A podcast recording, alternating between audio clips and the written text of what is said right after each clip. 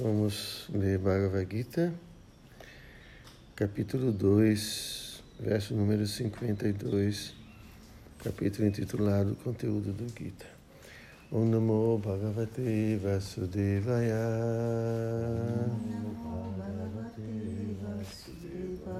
Om Namo Bhagavate Vasudevaya. Om Namo Bhagavate Vasudevaya. ॐ नमो भगवते वासुदेवाय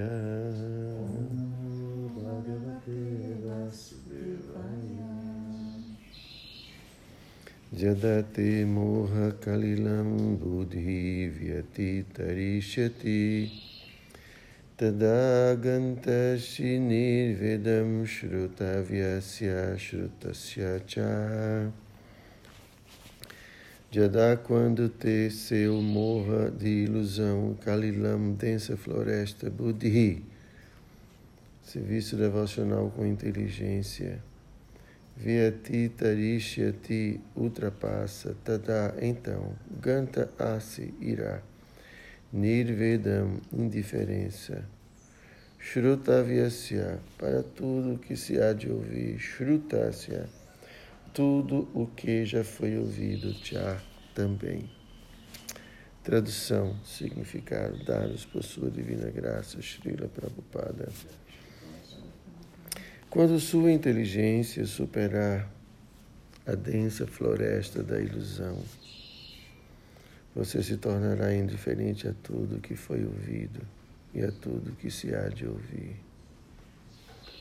Repitam, por favor. Quando sua inteligência, Quando sua inteligência superar a densa floresta da ilusão, superar a densa floresta da ilusão, você se, tornar, se tornará indiferente a tudo. você se tornará indiferente a tudo O que foi ouvido o que foi ouvido e a tudo que se há de ouvir. e a tudo que se há de ouvir. Significado. Na vida dos grandes devotos do Senhor, existem muitos bons exemplos daqueles que se tornaram indiferentes aos rituais dos Vedas, pelo simples fato de adotarem o serviço devocional ao Senhor. Ao compreender Krishna e sua relação com Krishna como algo concreto,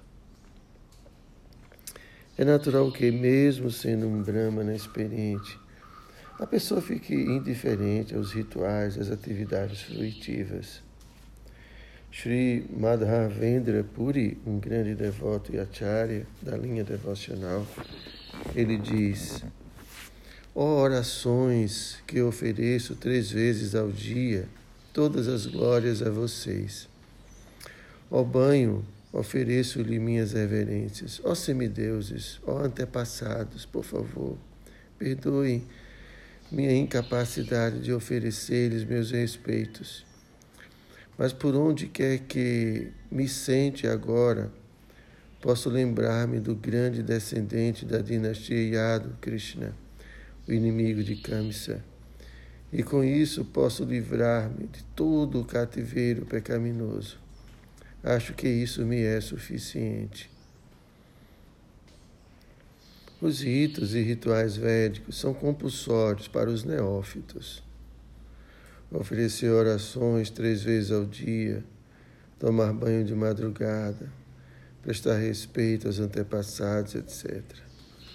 Mas quando alguém está em plena consciência de Krishna e ocupa-se em seu serviço transcendental amoroso, torna-se indiferente a todos esses princípios reguladores, porque já alcançou a perfeição.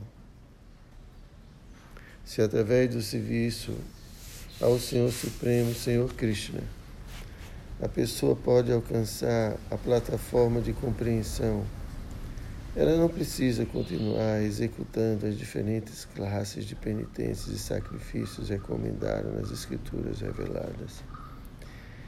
Por outro lado, se a pessoa não compreendeu que o propósito dos Vedas é alcançar Krishna e simplesmente ocupa-se nos rituais, etc., então ela está só perdendo tempo nessas ocupações. Quem é consciente de Krishna transcende o limite de Shabda Brahma ou a esfera de ações dos Vedas e Upanishads.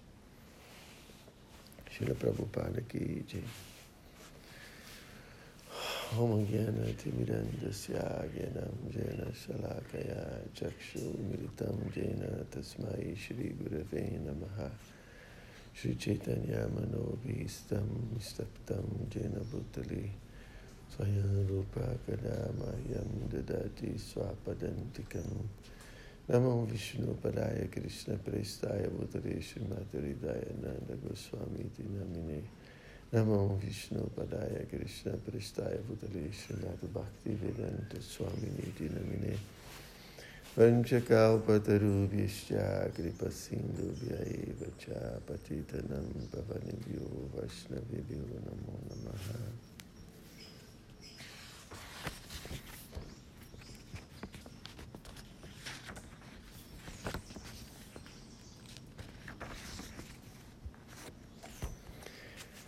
Então, que nesse verso está falando sobre a, a sobre excelência né, né, do serviço devocional, a suprema personalidade de Deus.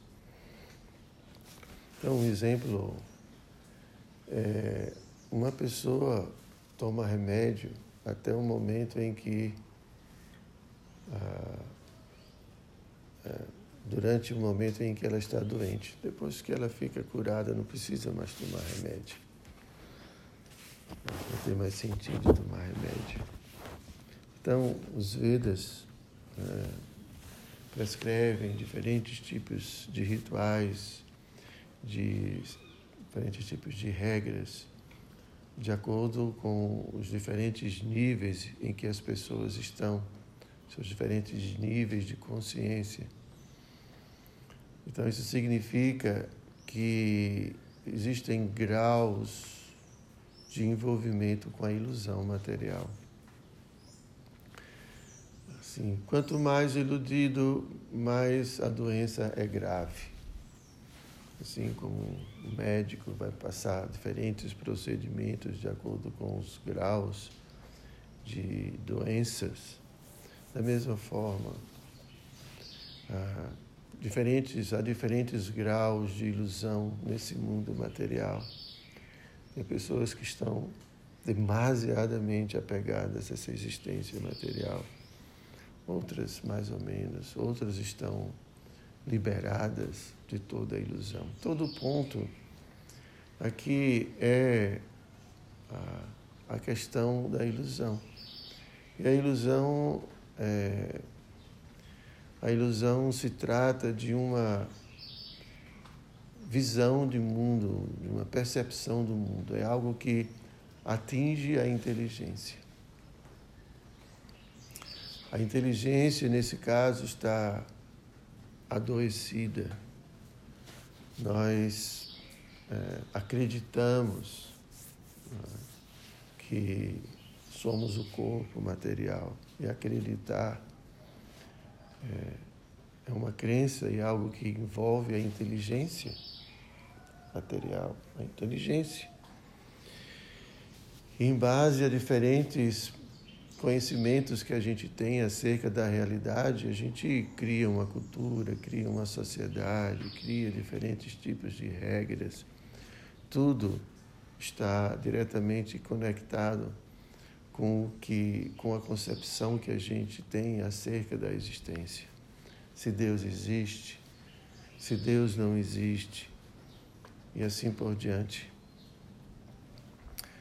Tudo parte é, dessa, dessa inteligência. Por isso que o processo aqui nesse verso está falando né, que quando a inteligência superar, é a inteligência que tem que superar a densa floresta da ilusão a ilusão acerca de nossa existência, a ilusão acerca da existência de Deus, a ilusão acerca de tudo. Por isso que Krishna, a primeira coisa que Krishna vai ensinar a Juna ou falar para a Juna é conhecimento. Ele vai diretamente trabalhar com a inteligência de Arjuna, porque Arjuna, em dado momento, ficou iludido. Sua inteligência ficou iludida, ficou confusa sobre o que ele deveria fazer naquele momento. Então, qual foi o remédio de Krishna? Desculpa. Conhecimento. Que conhecimento? Ajuna? Ninguém morre, Ajuna. Para a alma não há nascimento nem morte. Nenhuma vez que existe, ela nunca vai deixar de existir. Ela é não nascida, imortal, primordial. Ela não morre quando o corpo morre. E aí Krishna vai começar a falar sobre a verdade, sobre, sobre conhecimento para dissipar a ilusão né, que a inteligência é, aceitou. Então, curar significa, a principal cura é curar a inteligência. E permitir que a inteligência possa ver com os olhos da verdade.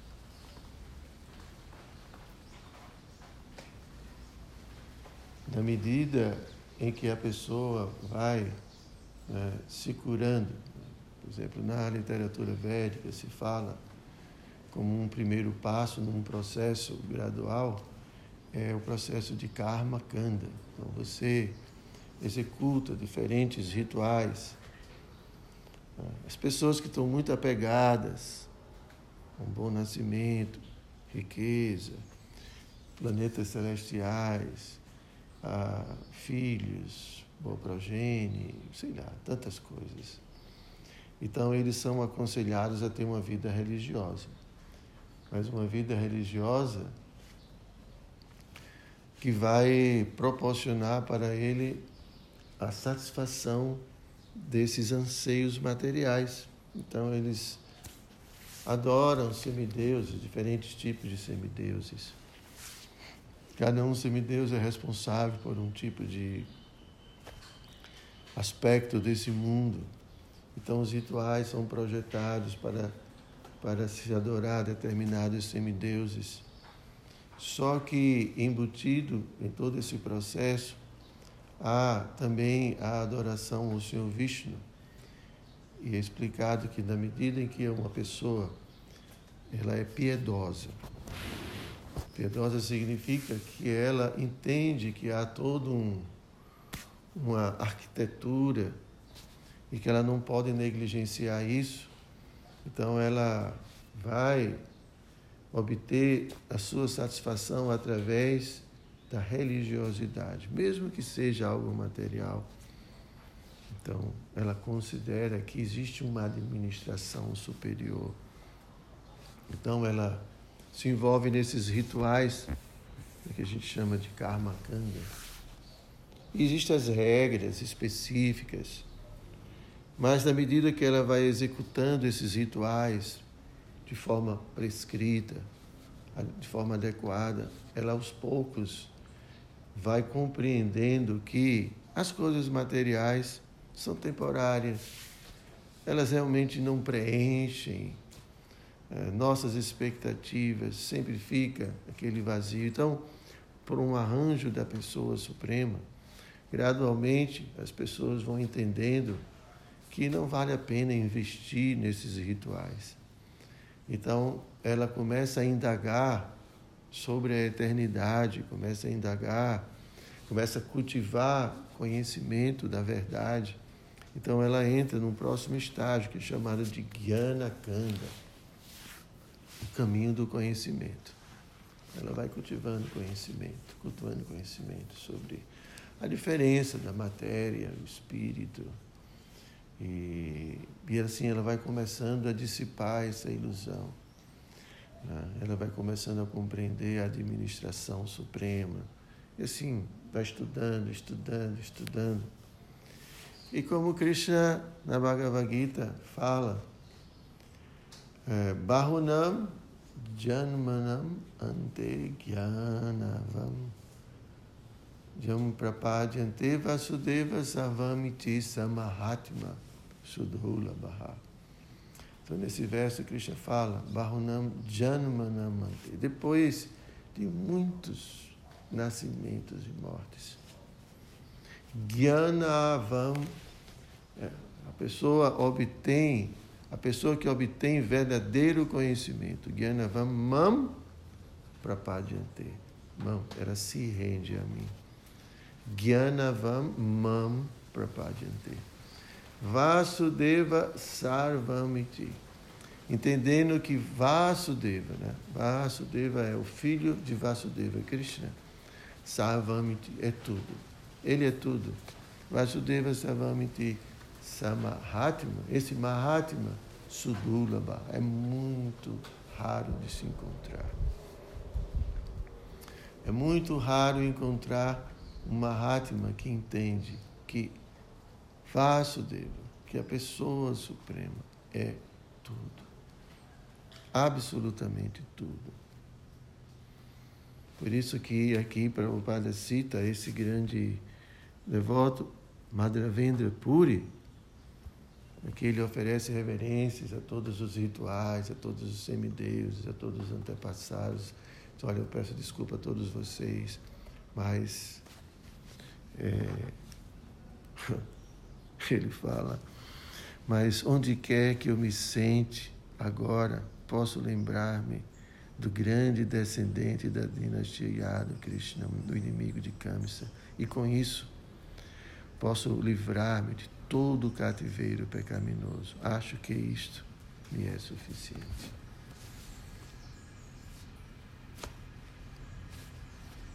Vasudeva Savamiti Samahatma Sudhulabha. Então, é, pelo menos de acordo com a Bhagavad Gita e a nossa tradição, isso é inteligência purificada. A inteligência que compreendeu a verdade. É, só Deus basta. Para tudo. Só Deus basta.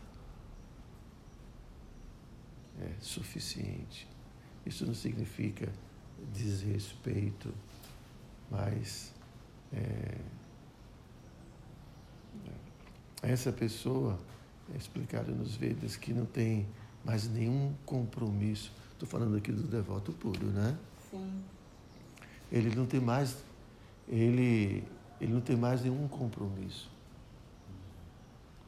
Porque ele, a vida dele é, já beneficia, a própria existência dele beneficia todas as entidades vivas.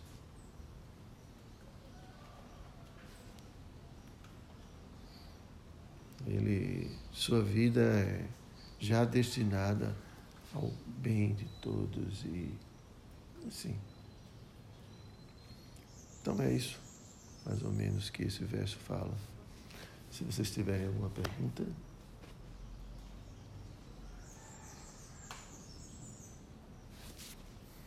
Bhagavad Gita, Ki Jai.